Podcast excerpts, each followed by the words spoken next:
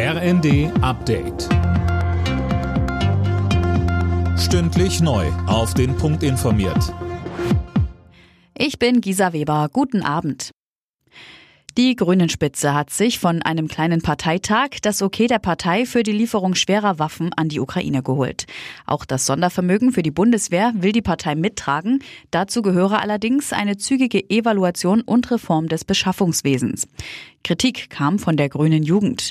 Parteichef Nuripur versuchte aber zu beruhigen. Das heißt nicht, dass wir unsere Konzepte, das grundsätzliche Festhalten an friedlichen Konfliktbeseitigungen und Lösungen auch jetzt wegwerfen dürfen. Das heißt, dass wir immer Außen- und Sicherheitspolitik definieren werden für Frieden, Menschenrechte, den Schutz von Klima und Umwelt und vor allem für den Einsatz vom Militär als aller, allerletztes Mittel. CSU-Chef Söder hat das Entlastungspaket der Bundesregierung als unzureichend kritisiert. Auf einem CSU-Parteitag forderte er Steuersenkungen für Sprit, Strom und heimische Lebensmittel. Außerdem warf er der Bundesregierung vor, in der Ukraine-Krise eine peinliche Figur zu machen. CDU-Chef Friedrich Merz will offenbar die Ukraine besuchen. Wie die Bild-Zeitung berichtet, reist er am Montag nach Kiew.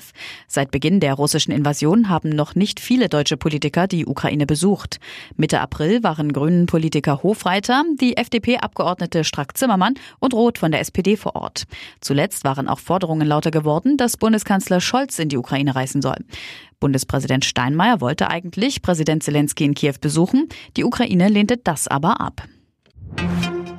Nach der Titelverteidigung in der Fußball-Bundesliga hat Bayern München die Zügel schleifen lassen. Das Auswärtsspiel in Mainz endete mit 3 zu 1 für die Gastgeber. Auch bei Borussia Dortmund scheint die Luft raus zu sein. Im Revier Derby gegen Bochum unterlag der BVB zu Hause mit 3 zu 4. Außerdem spielten Stuttgart Wolfsburg 1 zu 1, Augsburg Köln 1 zu 4 und Bielefeld Hertha 1 zu 1. Alle Nachrichten auf rnd.de